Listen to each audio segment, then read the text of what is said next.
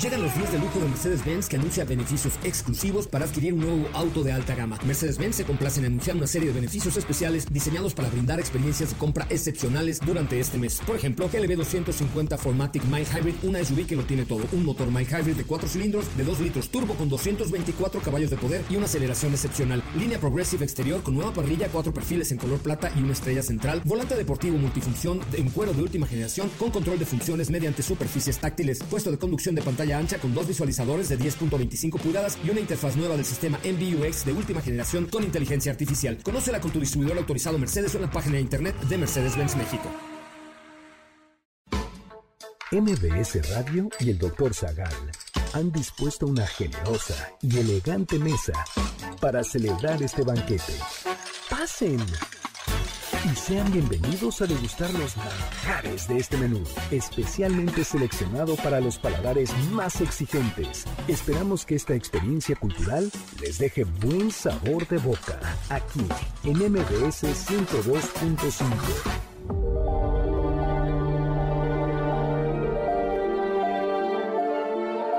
¿De dónde surgió la dinastía de los Borbones? ¿Cuándo comenzaron a gobernar España? En qué consistieron las reformas borbónicas. ¿A qué rey le preocupaba más la carpintería que la corona? ¿Hay países donde aún gobiernan los borbones? ¿Qué platillos se preparaban en sus cocinas?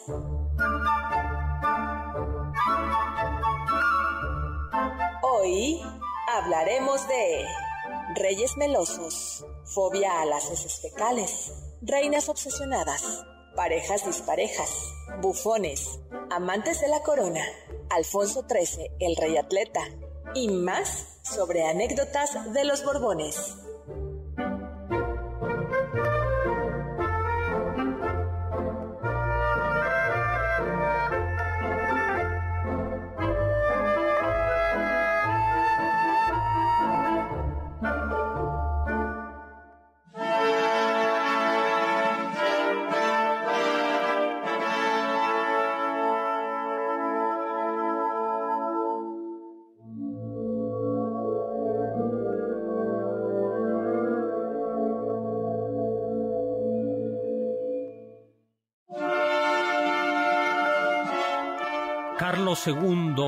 Rey de España, ha muerto.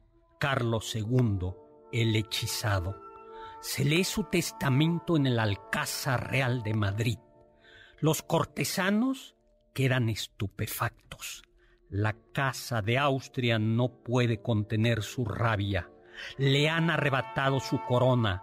La casa de Borbón, en cambio, celebra con Francia, con España, y los territorios americanos, el poder de los Borbones es inmenso.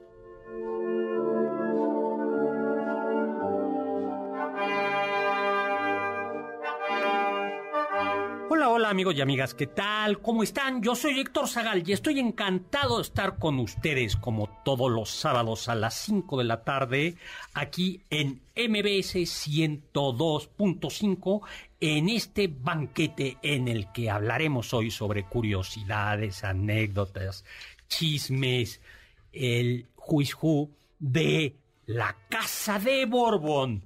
Y nos acompaña, como siempre, elegante, distinguida, vistiendo una mantilla y un elegantísimo vestido de seda, doña Carla Aguilar.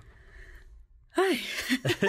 que acaba de llegar, acaba de llegar. Es que han de saber, amigos, que la cabina está como en un quinto piso.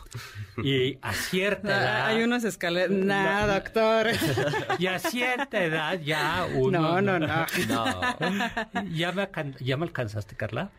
¿De Todavía no, doctor. Ni Bueno. en sabiduría, Ya, ni en. de sabiduría. sí. Bueno, pues bienvenida. Ay, gracias, doctor. Y como siempre, representando el lado romántico, amoroso, tierno, la esperanza, este personaje que cree en el amor y que ha hecho del amor su cruzada, Oscar Sakaguchi. Ah, ya, ya estaba viendo en producción que me pusiera mi canción. ¿Cómo está, doctor? ¿Qué tal? ¿Cómo estuvo el amor esta semana? Eh, medio cansado, pero por otras cosas. ¿Qué?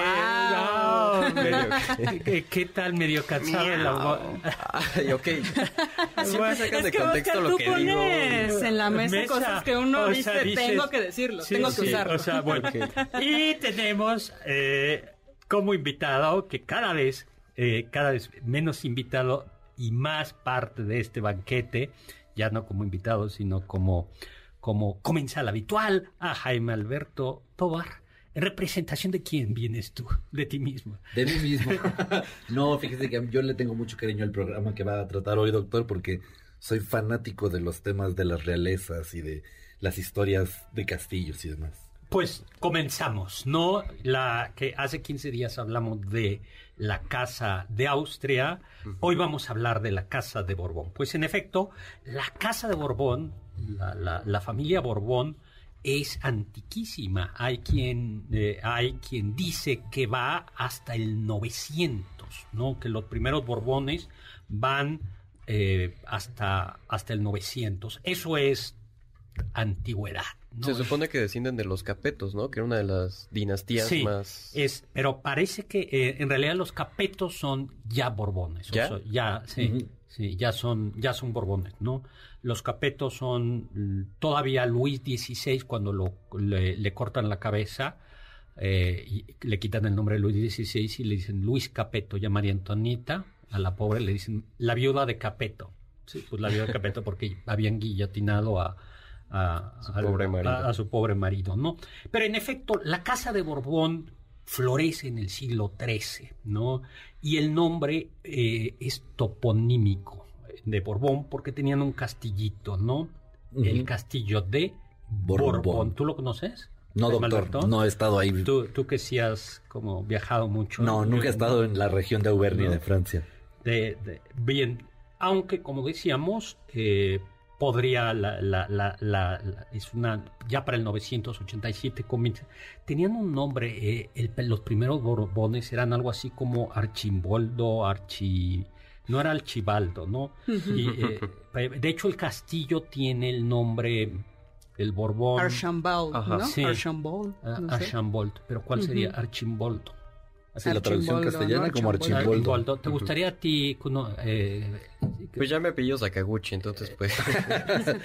Pues, es que aquí ponemos nombres también. Digo, eh, en este programa Sugerimos nombres para los hijos. ¿no? Archi- Archimboldo. O si bueno. quieren empezar una dinastía, aquí hay unos cuantos. Archimboldo. Bueno, pues eh, la primera corona que consiguieron fue la del reino de Navarra. Navarra era un reino independiente que tenía una parte, eh, una Navarra en España y una parte en Francia, ¿no? La, Navarra- alta y la baja Navarra. Exactamente. Fue eh, allá por el 1555. Después, en 1589, consiguieron la corona francesa, cuando Enrique III de Navarra. Y luego ya, eh, por eso eran los reyes de Navarra y de Francia. Y es por eso que hay ahí que una misma persona puede ser Enrique tercero de algún lugar y Enrique quinto, cuarto de algún otro, ¿no, doctor? Exactamente, exactamente, ¿no? No es lo mismo de- dependiendo de... ¿De, cómo- qué reino estamos hablando? Sí, Enrique, por ejemplo, era Enrique III de Navarra y en Francia era Enrique IV. Enrique IV.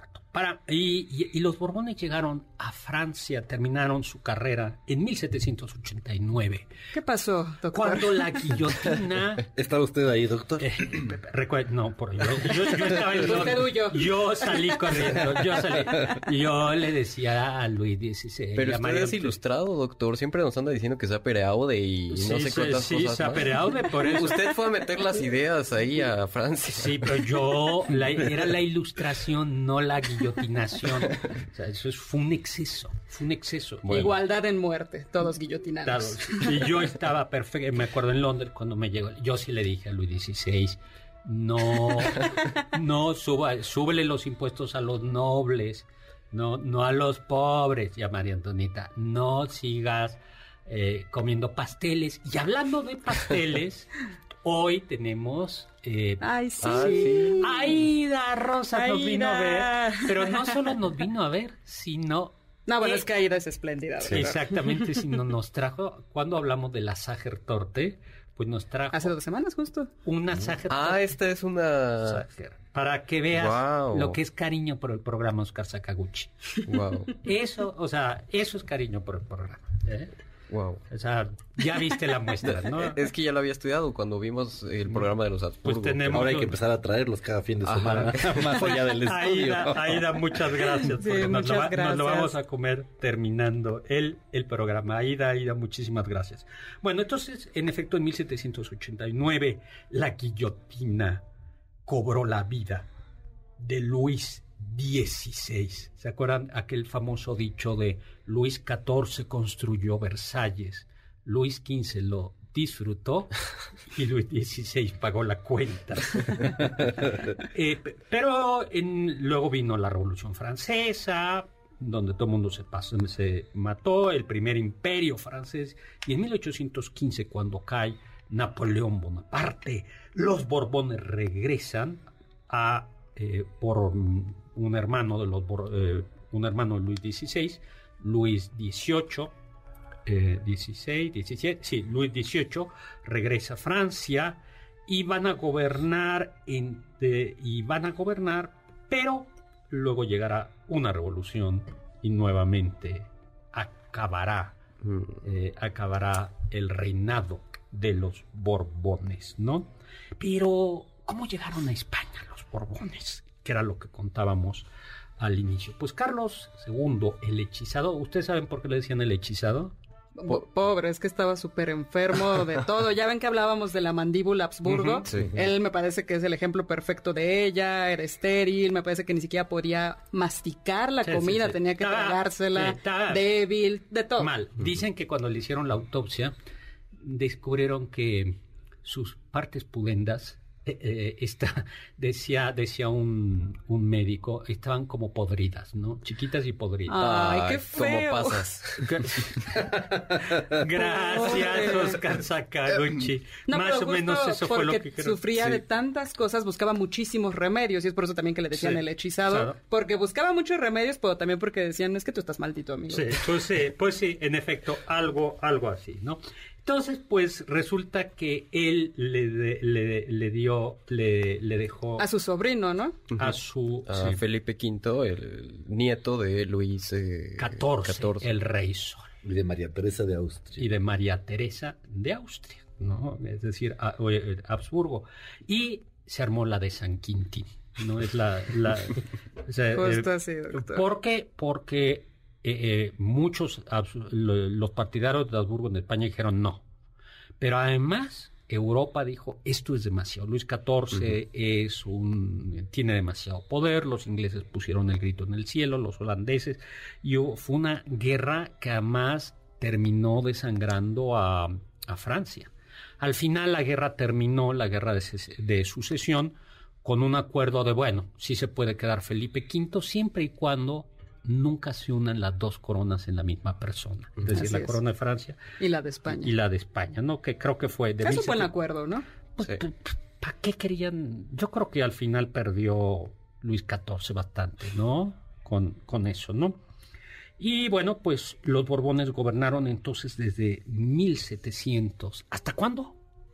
¿En Hasta la España? Hasta la fecha. Hasta Claro, Felipe todavía es aunque hubo un pequeño, hubo un pequeño interreño. Bueno, de- depende si, si se Como considera. varios chiquitos, ¿no? No, eh, interreño, un, un, un periodo en el que Fernando VII no fue rey de España, sino Eh, Bonaparte. Pepe Botellas. Pepe Botella. De hecho, y ya con eso podemos contar una primera anécdota, el grito de independencia fue ¡Vivan los Borbones!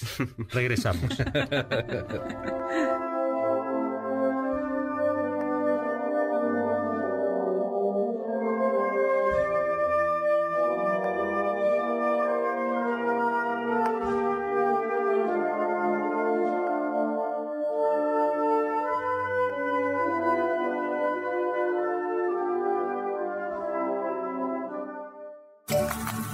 Diccionario del doctor Zagal.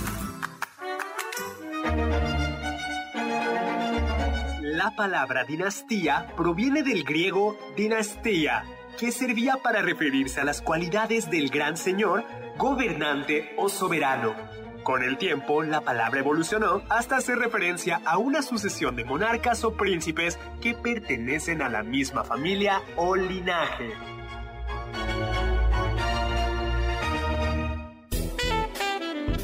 No te pierdas ninguno de nuestros menús y sigue el banquete del Dr. Zagal a través de las redes del 102.5.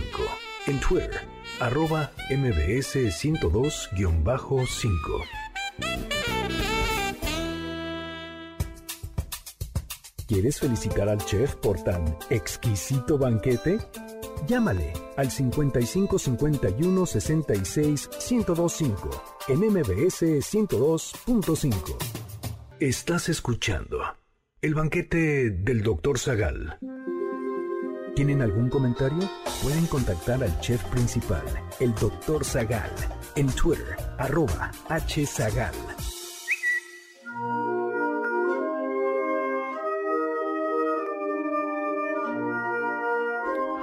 Hola, hola, estamos de regreso. Soy Héctor Zagal y estamos aquí en MBC 102.5 en este banquete en el que estamos hablando sobre la casa de Borbón. Le damos la bienvenida a Eduardo Rivadeneira, que llegó porque tenía un pequeño percance, pero ya está por aquí, ¿no?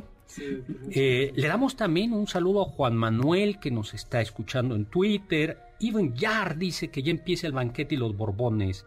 Saludos a Lalo, saludos al Soldado del Amor, a Carly, felicidad por, su, por eh, lo que hemos grabado. Ah, es que vio un programa que grabamos hace tiempo en Canal 22 en, Ay, mil en la gracias. Biblioteca Vasconcelos. A ver si ¿te pronto volvemos a la televisión. Sí, y Marco Antonio mm, nos saluda también, eh, nos, nos saluda. Juan Carlos, digo, eh, hay Sayeda, que nos escucha desde Abu Dhabi, dice que... Wow, eh, muchas gracias. que- que- muy bien, hasta Abu Dhabi. ¿Qué horas son en Abu Dhabi ahorita? Pero las- las- que son como las... Son como seis- siete horas más. Sí. No, este, una- un poquito más. No, yo pero según yo, eh, no escucho el programa en vivo. Ah, o sea, está diciéndole que no. No, no, no, es que ya, ya habíamos hablado de ella y nos había dicho que veía el Que nos programa. escucha en podcast Ajá, nos escucha en veces. podcast, pero pues nos manda saludos. Porque, a ver, pues, a ver, nos... o quién sabe, a lo mejor sí se siempre- desvela por usted, doctor. Estábamos ahorita chuleando al doctor, que se ve muy joven, que cada vez se ve más joven. Como el vino, no envejece. Este. Se vuelve mejor. Añejamos. Añeja. Añeja. Añejamos. Doctor, antes de que continuemos, porque vamos a llegar, espero, a hablar de Isabel II y los problemillas de pareja que pueden surgir en la realeza, tenemos una, un regalo muy interesante. Es una terapia de pareja. ¿Cómo van ustedes con sus parejas? ¿Les va bien? Aquí tenemos a Oscar, el experto, que nos puede dar unos consejos. Yo la pruebo, yo la pruebo. Yo digo que es muy buena terapia, la pruebo. Sí. No va a ser él, lamentablemente, quien los aconseje, pero va a ser un experto que pueda aconsejarlos en esta terapia de pareja. Para ganársela, lo que tienen que hacer es mandar un correo. Este correo tiene que ser un video donde platiquen los motivos por los cuales ustedes desean ir a terapia de pareja. Lo tienen que mandar a premios.mbs.com. Tiene que ser hasta el 13 de febrero enviar el video para que se lleven esta terapia de pareja. Y vamos a contar el chisme del que gane. Facebook, No, vamos a no. subir a las redes. No, no, no, no. Oye, podría ser el pues- antes y el después. Pues muy bien. Oye, y demos eh, un par de ejemplares de El Gabinete de Curiosidades del Doctor Zagal Perfecto. doctor. a quien nos diga fácil, fácil, fácil, fácil quién será o quién es la heredera a la corona ya de, eh, de España. Ah, Es una. Sí. es una niña, es una chica Borbón. Borbón, Borbón, Borbón. Bueno, pues entonces estamos, eh, Napoleón Bonaparte invade España, en realidad Invade el mundo. eh, invade el mundo, ¿no? Y consigue, eh, grosso modo lo que pasa es que el papá Carlos IV, el, el rey de España, y su hijo Fernando tienen un pleito eh, y le piden a Napoleón que les ayude a resolver el pleito. y entonces la solución es que Car- eh, Napoleón se queda con yo- su hijo. se queda él como rey de España e inmediatamente le pasa la corona a Su hermano. Pepe su hermano. Botella. Y por eso, las versiones más antiguas que tenemos del grito de independencia, el padre de la patria, Miguel Hidalgo, grita Viva Fernando VII. Viva Fernando VII. Entonces, el, el 15 de, de- el próximo 15 de septiembre, yo creo que eso habría que decir, que en los próximos gritos eh, eh, de- de- de- se oiga, ¡Viva la Casa de Borbón! Bueno, y brindamos con un bourbon, ¿no, doctor? Bien. Oye, platicando, quemamos rápido, quemamos la anécdota del Borbón. Sí, vamos a contarla rápidamente, ¿no? A, a ver, te, voy- ¿te gusta a ti el Borbón? No, doctor, fíjese que yo no soy de whiskies, ni de bourbons, No. ni nada de eso. ¿Tú de qué eres? Yo soy de tequilas. Tequilas. ¿Tú Híjole, pues sí me gusta el bourbon. te gusta el Borbón? De hecho, Y- más que el whisky. Más que el Para whisky. los puristas me van a colgar. Sí, Carlita, No, a mí tampoco me gusta el whisky, doc. tú ya eres mayor de edad. Ya, ya soy mayor Ya de edad. puedes decir.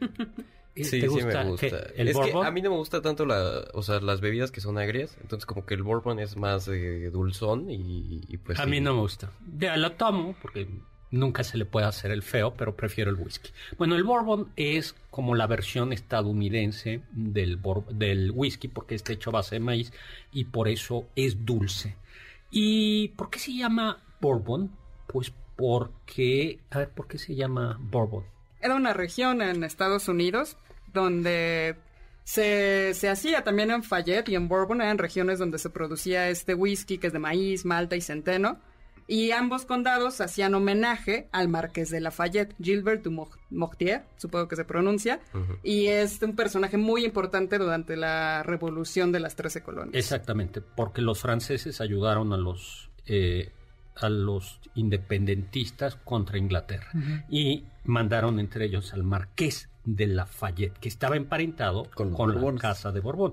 Y entonces, en honor de eso, se puso el, el, el Borbón. ¿no? Entonces, en realidad, solo es el nombre. Solo, solo, solo es el nombre. Los Borbones no, no tomaban, Bourbon. no tomaban Bourbon. ¿no? Pero ojalá el siguiente sábado nos traiga. ¿No que no te gusta? Oye. ¿No que no te gusta? No, yo dije que sí me gustaba. No, pero gratis. oye, lo que sea. No le hago el feo Sí, como el doctor. Oye, pero ya estás, este, sí, ¿Mande? ya estás- No, grandes ideas, ya de tiburón.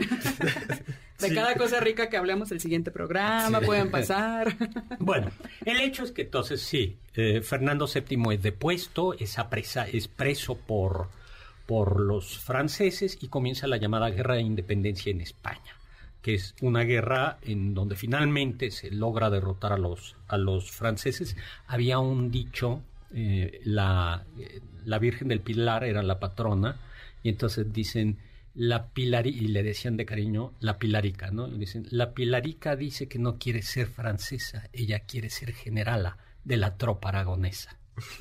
y era de la es, es esa eh, esa época. Finalmente regresan, Fernando VII se le conocía como el deseado.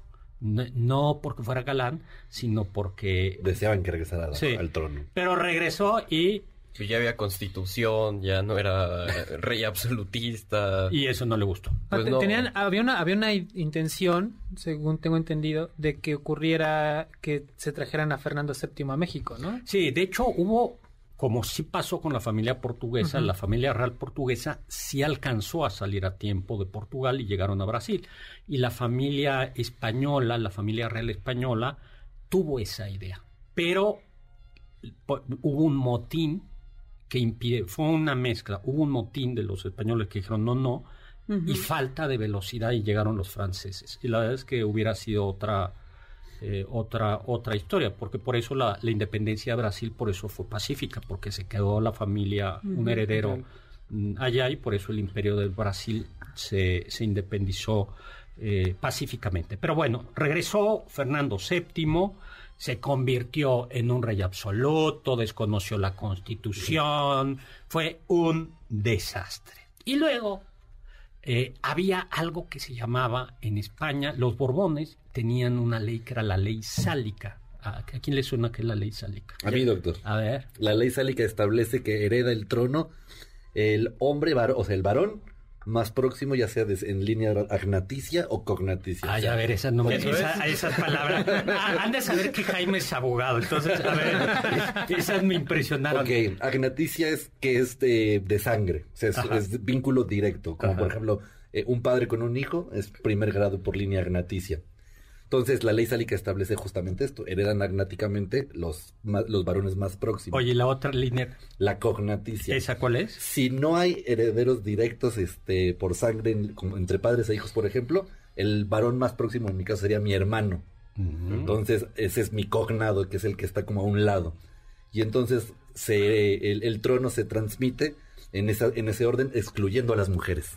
Bueno, pues esa, la- en España no había rey- ley sálica, por eso, eh, por eso Isabel I Castilla fue reina, Juana de Cas- Juana la Loca fue reina. No, no fue, ¿no? Al Eh, final le metieron. al en- final se- La encerraron. Sí, pero si era. Bueno, le heredaron los tronos. tro- lo- sí, pero la, la desconocieron. Pero, pero- Su papá y su hijo. Sí, sí. Eh, eh, Bueno, que- por algo. por- por bonitas familias. Luego, el caso es que los Borbones llegaron con la ley sálica, impusieron la ley sálica en España, pero Fernando VII pues no tenía más que hija a Isabel II.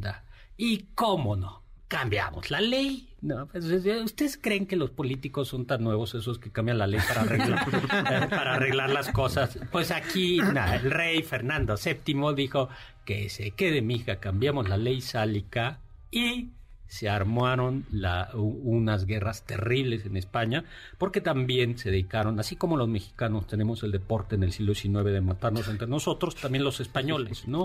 Se dedicaron a, a matarse entre ellos y son las guerras carlistas, porque ¿Por qué? Porque el, el heredero legítimo, sin la, contar la pragmática sanción, era el hermano de Fernando VII, que era el príncipe Carlos. Oye, a ver, pero acaba, estás usando palabras así Sí, como muy elegantes. A ver, ¿qué es eso de la pragmática sanción? Ok, la pragmática sanción es el documento que expide Fernando VII, en el cual dice eh, que se- la ley sálica ya no vale y que se tenga por heredero a hijo o hija del rey en turno. Pues muy bien. Y entonces, Entonces, eh, eh, por virtud de la pragmática sanción, Isabel II es la reina y su hermano Carlos, que era el heredero legítimo, lo excluyen.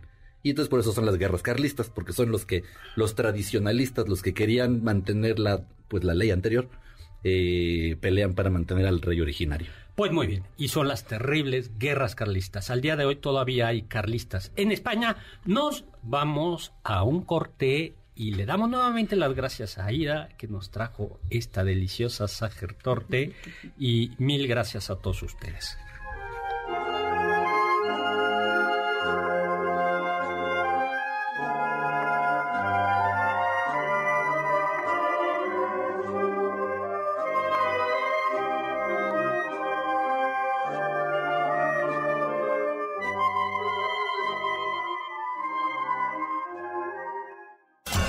Los sabios dicen, Una monarquía debe ser gobernada por demócratas y una república por aristócratas. Charles Maurice de Talleyrand.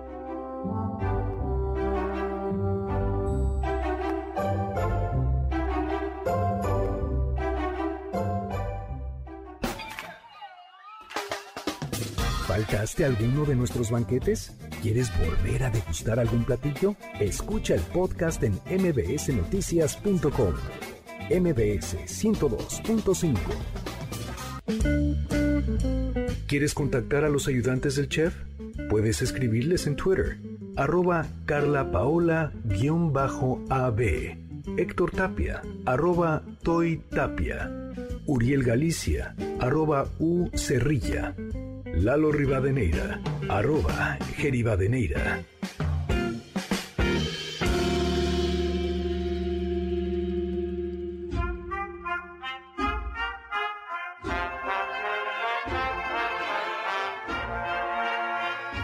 Hola, hola, estamos de regreso. Soy Héctor Zagal. Aquí en el banquete, el doctor Zagal me acompaña Carla Aguilar, Jaime Alberto Tobar, Eduardo Rivadeneira y Oscar Sakaguchi hablando sobre los Borbones.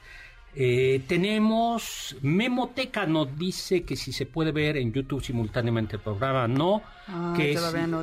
Que si tengo mi canal, sí, pero la verdad es que he dejado ya la semana, pero voy, les prometo que este semana, este semestre Sí, voy a Lo regresar, retomo, lo, doctor. lo retomo. Luego, Telma nos manda saludos.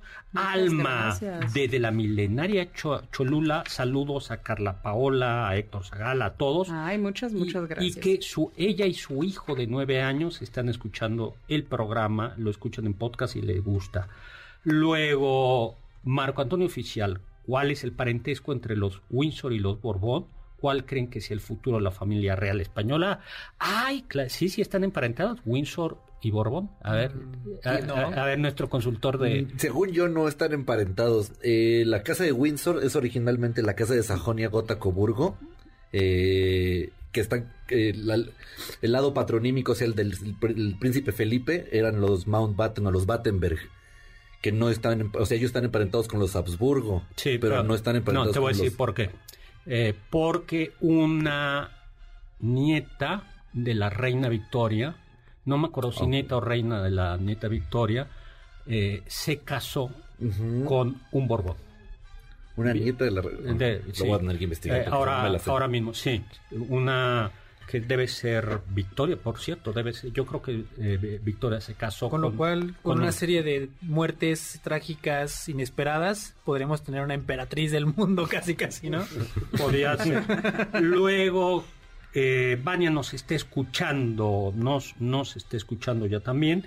Y Ay, doctor, yo quiero mandar unos saludos a Vale. mi abuelita, mi abuelita Rosy. Muy feliz cumpleaños. Fue apenas su cumpleaños. Entonces, Ay, muchas sí. felicidades, abuelita. Te mando un gran abrazo. oye, y le mandamos un súper abrazo a Sergio Almazán, que cumple años mañana. Ah, sí, es cierto. Que cumple años Muchísimas, mañana. muchísimas felicidades.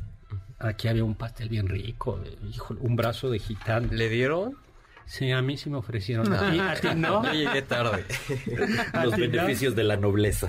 Bueno, pues entonces eh, hay una sede de guerra, las guerras carlistas, Sí. eh, y se mantiene, eh, se mantiene la dinastía hasta Alfonso XIII, cuando, eh, bueno, no, hay un periodo, hay una república. en- Sí, la hay un- Segunda República No, hay una primera república. Sí, correcto. Hay una primera república en el siglo en el siglo XIX, pero regresa, la, la tumban, regresan los Borbones y en 1931 en España hay está el ambiente caldeado, polarizado entre izquierda, derechas, conservadores, liberales, tradicionalistas, no tradicionalistas, aquello está.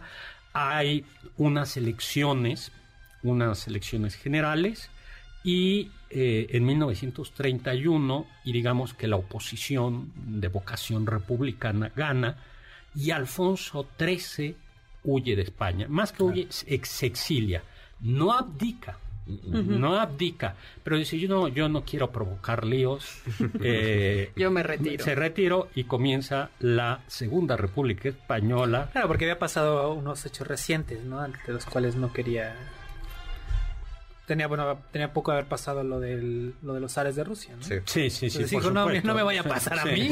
Sí, tenía, sí, eh, claro. sí, Est- lo- Estos bolcheviques que son... Sí, bueno, ya sabía gente que seria. dijo, no, mejor. Y mejor me voy a Mejor Monte Carlo. aquí me, murió. me voy a Monte Carlo a gozar Al de la de. París. Exactamente, ¿no? Y luego se instaura la República, donde hay una gran polarización y hay una rebelión, la de Franco, 1936. Que al final ningún conflicto se evitó, ¿no? Se evitó, fue es, eh, una guerra terrible. terriblemente La guerra civil española. sangrienta. Franco gobierna hasta 1975, pero tuvo una cierta comunicación con Alfonso XIII, eh, pero no con el hijo de Alfonso XIII, que era Juan, Juan de, de Borbo- Barce- de Barcelona, Barcelona. conde de Bar- ¿no? Y Franco, ¿qué dice? ¿Quién va a heredar? ¿Quién va a heredar la chamba? Bueno, ¿a quién le, ¿con quién se acuerdan que herede Juan Carlos, que es el nieto de Alfonso XIII? Aunque los carlistas tradicionalistas también abogaron mucho, debo decirlo, por el, el que ellos creen que es el jefe de la casa de Borbón, que en ese caso era Carlos Hugo de Borbón y Parma. Porque, algo que se nos olvidó decir, también los Borbones están muy serios. No, que los, Borbones, ante- Estoy analizando toda la los. Borbones no solo tuvieron la corona francesa y la corona inglesa, digo, y la corona española, Ah, sí. también tuvieron el reino de las dos Sicilias, que era Nápoles y que era Nápoles y Sicilia. que tradicionalmente estuvo vinculada a, a España, y el ducado de Parma. Eh, Parma era también, entonces era el, el ducado Parma también era Borbón. Bueno, pues eh, entonces Franco dice, bueno, va, que sea el heredero, El nieto de Alfonso pero XIII. mándenmelo aquí para que yo lo eduque. Sí. ¿no? Y lo... Li- Literal, ¿no? Estuvo durante el rumbo al final de, del mandato de Franco. Sí, sí. El rey Borbón estaba ahí. Juan, Juan Carlos, y por eso es proclamado. Ahora, una curiosidad es que los reyes Y lo de España- presentaba en los eventos públicos, ¿no? Sí, Aquí traigo sí. mi changuito, ¿no? Los reyes de España no son coronados, son proclamados. Es cierto. Sí, porque Sí. la corona está al lado de ellos nada más, pero nunca la ponen Sí, sobre sus se cabezas. proclama. Y eso parece que tiene una tradición y es que alguna, eh, y es que no era, eh, en realidad, antes de los Borbones, los Habsburgo lo- no eran, no había un derecho divino, sino justo las cortes proclamaban Mm. al, al rey. Por eso todavía eh, se pone eso la corona al lado y se Sí. va como a la cámara de a las cortes y ahí se, Se de hecho, doctor, si me rey. permite, los carlistas muy legitimistas dicen que no se corona porque hay cuatro principios que deben regir a la corona, que es Dios, patria, fueros y, y rey. Y entonces los fueros son los de las cortes. Entonces cada corte tiene la posibilidad de, de tener su propio derecho. Entonces Es- ellos le dan el derecho de ser el rey. Exactamente, exactamente. Los fueros, por ejemplo, los fueros de Navarra, Navarra era- era- tiene unos sus fue- su propia su propia ley y me parece que justo yo creo que era Navarra o, o los señores vascos los que decían le decían al rey nosotros que separados va- valemos menos que vos, pero todos juntos más que vos os proclamamos rey, Sí. ¿no? Es Los es- vascos y los astures. este, eso, eh, eso era. Bueno, pues tenemos entonces, llegamos a Juan Carlos de Borbón, ¿no? Que comenzó bien, ¿no? Porque luego intentó, Juan, Carlos de Borbón hizo la, transición, la transición española, eh, España que era un país económicamente muy retrasado, eh, pues fue democratizándose, industrial, o sea, comenzó el, el milagro, el milagro español. Y hubo un contragolpe, un golpe y un intento de golpe de estado de los militares cuando legalizaron a los, al Partido Comunista y Juan Carlos interviene como rey. Eh, como rey y personalmente le va llamando a todos los militares diciendo estás conmigo y él sale a decir yo estoy a favor de la democracia y eso fue decisivo. Pero luego todo lo echó a perder. Sí no sí sabes no sí, sí, chismes no A ver, doctor, ¿cuál es el no chisme? bueno A ver. la- bueno chismes Ya ven bu- que este no, es el ventaneando de la historia.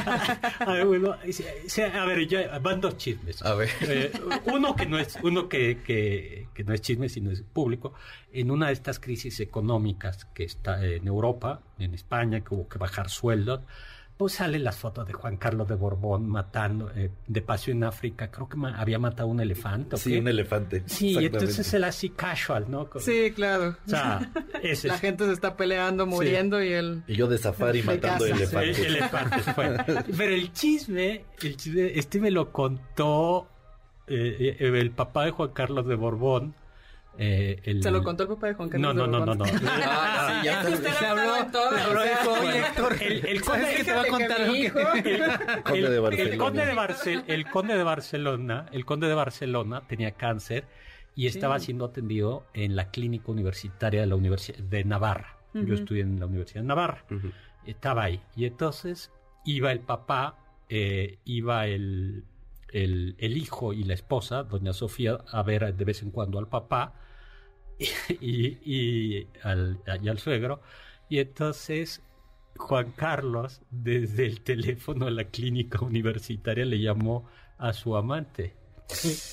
Ah, ok. Eh, Ay, ¿cómo estás? Pues aquí con mi papá, tal, y Sofía en el cuarto de al lado. ¿Y eso no era así. público? Wow. No, eso no. Bueno, eh, pero, pero entonces se filtró esa conversación. No. Entonces mi maestro, que era el rector de ese, dice que, que- la, la reina creía que yo, que de- de- decía que yo había filtrado eso, porque Sí, sí, sí. como que del teléfono salió de la clínica universitaria, salió la llamada y salió al periódico y entonces dice que la reina nunca más quiso a la, a- a la Ay, clínica. no. Ese sí es chisme. Ah. Vamos y vamos a platicar más No, yo- historia. yo Ya tenemos que ir a un corte. Ah, bueno, vamos. Bye. Vamos a un corte.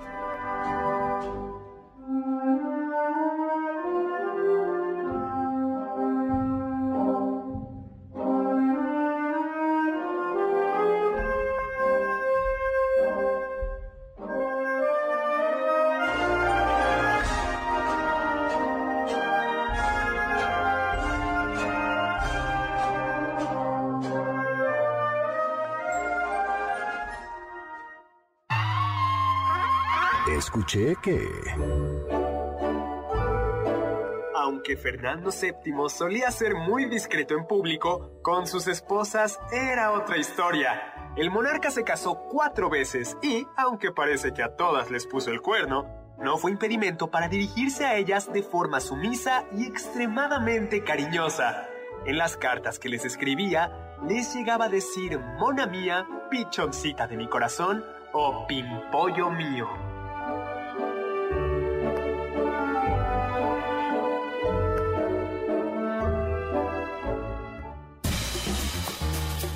anécdotas, datos curiosos y uno que otro chisme de la historia y la cultura.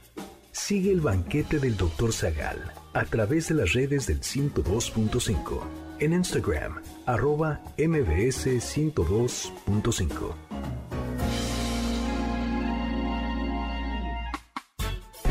contacto con nosotros en nuestra página de Facebook, Dr. Zagal. Ya volvemos a este banquete después de un ligero entremés comercial. ¿Listos para el siguiente platillo? Quédate con nosotros. Aún hay mucho por picar y la promesa sabrosa, el postre. Hay quien dice que... Que más entretenía al rey Carlos IV eran los trabajos manuales. Las cuestiones de Estado eran plato de segunda mesa. En sus tiempos libres se iba a los talleres reales y la hacía de carpintero, ebanista, tornero o forjador.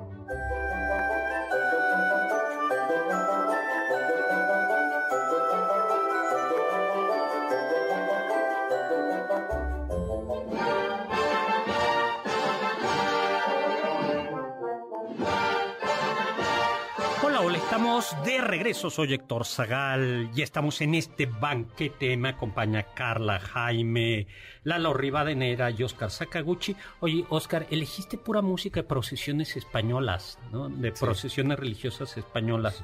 ¿Hubieras escogido algo así como también eh, algo de música española como Mecano? Eso también es de la No. época borbónica. No, O sea, sí. Rosalía, ay, Rosalía. Rosalía, Ay, no. Zetangana. sí.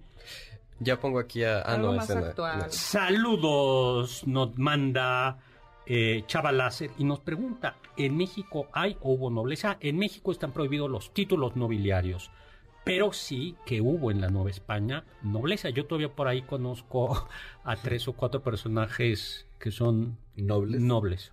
No, de- creo que a los de Santiago Calimaya, a los condes de Santiago Calimaya, a los condes de Eras de, So- de Eras de Soto, O a los, al duque de Moctezuma y Teruel, que es A ver, pero- descendiente directo de Moctezuma. Exactamente. ¿Y dónde viven? En España, doctor. Que en España, y aparte de todo, déjeme que le diga hablando de los Borbones, que Isabel II, reina de España y de la Casa de Borbón, nombró al duque de Moctezuma y Teruel un grande de España, que es uno de los mejores títulos. O sea, está el rey, el príncipe de Asturias y los grandes de España. Así es. Eh, los grandes de España son nombrados grandes de España, que es como la élite de la aristocracia, de una manera muy simple. El rey les dice, llegan y el rey le dice, cubríos, se pueden poner el sombrero. Y son los únicos que pueden tener el sombrero puesto frente al rey. No, pues, guau. Entonces ¿No? los, descendientes de Moctezuma hoy por hoy pueden cubrirse la cabeza frente al rey. Es, es, es curioso, ¿no? Que los descendientes de Moctezuma estén, estén allá. Ya platicamos una vez cómo México les pagaba, mm, po- porque la corona española les daba un dinerito por indemnización. Un estipendio. Eh, y, que, y fue en este siglo, en el siglo XX, cuando se les dejó de pagar. Luego, pues ahí está, sí, sí hubo nobleza, marqueses de Acapulco, por ejemplo. Mi, mi próxima novela. Ay, qué padre. Sí, Quiero eh, ser marquesa de Acapulco. de Acapulco. Sí, era un título. Hoy en día no, ¿verdad? Pero No, Sí, yo, ya, yo digo. ahorita ya no. Pablo Torres. Corpus nos saluda desde Zacatecas y hoy, hace 100 años, nació el escultor José Curi. Vania Carpio. Hola, Vania, ¿cómo estás? Un deleite, dice que escucharnos. Muchas y que ojalá siga con los videos de TikTok. Pues muchas, muchas. sí, sí, Ya lo vamos a poner a bailar al Doc. Ya, No, ya, al no. fin. Oye, no, no, yo no bailo. Doc, yo Pero me acordaba de una anécdota. ¿Cuál? De la canción que escribió este Jean-Baptiste Lulic de Dios salve al rey. Es porque el rey Luis XIV Ay, sobrevivió a una operación de una fístula en el perineo. Ah, exactamente. Sin anestesia, sin nada. A los Usted- 48 años empezó a quejarse y lo tuvieron que operar. con un bisturí. Y dicen que el rey resistió heroicamente. Sí, es que no se sin un nada. solo quejido. Entonces, ese gran himno de Dios salve al rey es gracias a que Luis XIV sobrevivió a su operación de la fístula anal. Ay, ay, ay, esta es otra más bonita. Alfonso XIII, que dijo, me voy de España, estaba en Monte Carlo y a él se le atribuye eh, que su, o su barman, bartender, le, el, el- un tal Emil hizo el cóctel Alfonso XIII. El original, el original, lleva Dubonet. ¿Les gusta el Dubonet? Ay, no sé qué sea. Es, es- es como un tipo vermut, ¿no? Sí. Mm, Pero luego fue evolucionando y el Alfonso XIII, ¿tú no lo has probado el Alfonso XIII? El actual, sí. Sí, es simplemente licor de café con crema, con crema, leche evaporada. Es delicioso. Suena bien. Pensaba- ah, sí, lo voy a. Eh, ese es. Le puede, claro, le puede poner un poquito más de brandy para que macice, ¿no?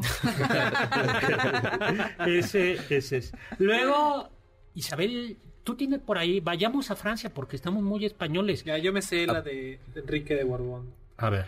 Enrique de Borbón eh, era uno de los pretendientes al trono de Francia, pero le dijeron, a ver, o sea, sí podría ser, pero eres, eres protestante y para ser rey de Francia hay que ser católico. Y entonces dice, París bien vale una, una, una misa. Y ese lo, Wow. ese lo contraponían a un dicho de Felipe II Ajá. que decía, al menos decía, prefiero perder todos mis reinos que reinar sobre herejes. Nah. Wow, eso está más potente. Ese me Eh, gusta más. Sí.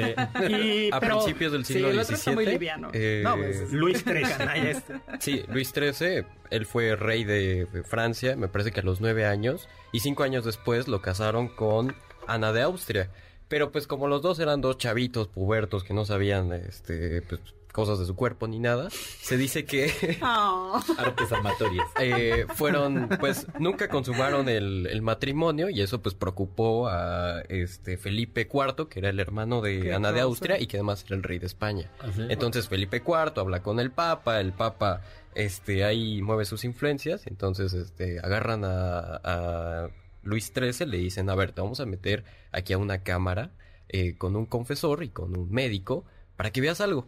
Entonces eh, ya lo meten, eh, Luis ve ahí por una ranura o por algo y se da cuenta de que ahí estaba su hermana eh, fornicando con su esposo. Bueno, no fornicando. Bueno, si era su esposo no fornicaba. Sí, cierto.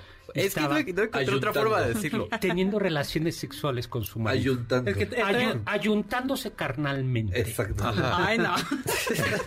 Entregando el débito conyugal. Legal. Echando ahí. Iba a decir una barbaridad. Bueno, ya. Este, entonces lo curioso fue que después de ver a su hermana, como que algo se le alborotó a, a Luis. Este, y, y le dijo, oye, mi esposa. Y pues ya la llevaron y su esposa, como ya estaba enterada de todo, pues eh, lo estaba esperando ahí en la Ay, habitación. o sea, que eh, esa, o sea, que- pero, pero ¿qué edad tenía? Era como el cine Tenía porno como del- 14, del 15 siglo de- años. Oye, pero- y de la realeza, además, Pero- a tus hermanas, a tus Oye, primas. pero qué de eso, eso de ver a tu hermana. No, sí, no, eso no está bien. No, no. Pero pues aprendió. aprendió. No, Creo yo- que pudo haber visto cualquier otra persona. le, le podían haber explicado, ¿no? Con Mira, marionette. No, eso hubiera estado más feo, creo. Más no, traumante. pues, no, pues con dibujitos, ¿no? Sí, Mira, claro. los niños, Como en la primaria, ¿no? Las- las- la florecita y la abeja. las abejas y las... ¿Qué papá era ese? ¿Este, el Borgia o cuál? Oye, no, bueno, yo traes Luis XVI, otro Borbón. eh, Ese pues, sí sabía, doctor. No, no, no, sí sabía y estaba casado ya con María Antonieta, pero pues nomás no tenían hijos. Y entonces el emperador de Austria estaba muy preocupado y le- le- María Antonieta, porque además es que si no se consumaba el matrimonio, no, al no estar consumado, estar consumado quiere decir que no hubo ayuntamiento carnal. Ok. Eh, eh, Oscar, ¿no? Para, o sea, que no hubo... que La no hubo. caricia. No, no, bueno, caricias sí que... No, es que no, no Ah, sí, es que la sí le dicen, ¿no? caricia. La Vulgarmente la caricia. La La caricia. chaviza así le dice, Así vamos le- a echar caricia. Caricia, bueno. el frutidelicioso. Ay, no, eso suena pésimo. Ese sí suena de 18 años. O sea, así Oigan, le, para así el le 14 dice. de febrero podríamos hablar de Febrero. eufemismos y otras maneras de referirnos Bueno, pues, pues nada, pues, pues, pues Luis XVI, nada de frutidelicioso. Y entonces hablan con él y oh, sorpresa, es que tenía por ahí un impedimento carnal. Ah. Y entonces, por fortuna se podía arreglar. Y se lo arreglaron. Y ¿Y a él a quién lo pusieron a ver, Doc? no, no, A su tía. No, se lo arreglaron con bisturí. Ah, oh. Ajá. Se lo arreglaron con bisturí y ya. Y ya tuvo hijos. Lo que es la calentura, ¿no? Bien. No, Pa- para lo que le sirvió, ¿verdad? Porque después vino Era, de luz. es, es Sí, que era, no, era- no, es que era si no, no había herederos. Sí, Era- claro. O sea, era, era negocio, no era como Sí, tú no, todo- lo que es que tu vida Tú esté todo lo en ves manos así de solo como ocio, Como el amor, sexo, ¿no? placer. No, no, esto eran negocios, era alta política. Bueno. ¿no? Por eso era una De la más costumbre, por eso era una costumbre que cuando se casaban los reyes pasaba el embajador, pues, en el, eh, pasaba el- en el caso del- de María Antonieta y Luis XVI, pasa el embajador de Austria a la recámara a verlos acostaditos, no teniendo No en el acto. No, No como en el Luis. XIII, pero... pero, Pero en el preludio. Sí, como para decir, por lo menos ya están ahí. Bueno, pues nos Y se tenemos... quedaba afuera a ver si rechinaba la. Pero... Ya, suficiente. Nos tenemos que ir. Muchísimas gracias a Carla Aguilar, a Lalo Muchas Rivadeneira, eh, a Oscar Sakaguchi, a Jaime Alberto Tobar. Muchas gracias, doctor. Cápsulas. Gracias, Carmen Cruz Larios, Héctor Tapia. Gracias a Víctor en Controles. Y gracias en producción a Juan Carlos Castillo, Carla Aguilar, Oscar Sakaguchi. Los dejo con el siguiente programa, Balones al Aire, con Eduardo Chabot y todo su equipo. Y los dejo con Immanuel Kant, que nos dijo Sapere Aude. Atrévete a saber. Confiamos que este banquete ha sido un deleite gourmet y cultural. Gracias por escucharnos y nos esperamos el próximo sábado con una deliciosa receta que seguro será de su agrado. MBS 52.5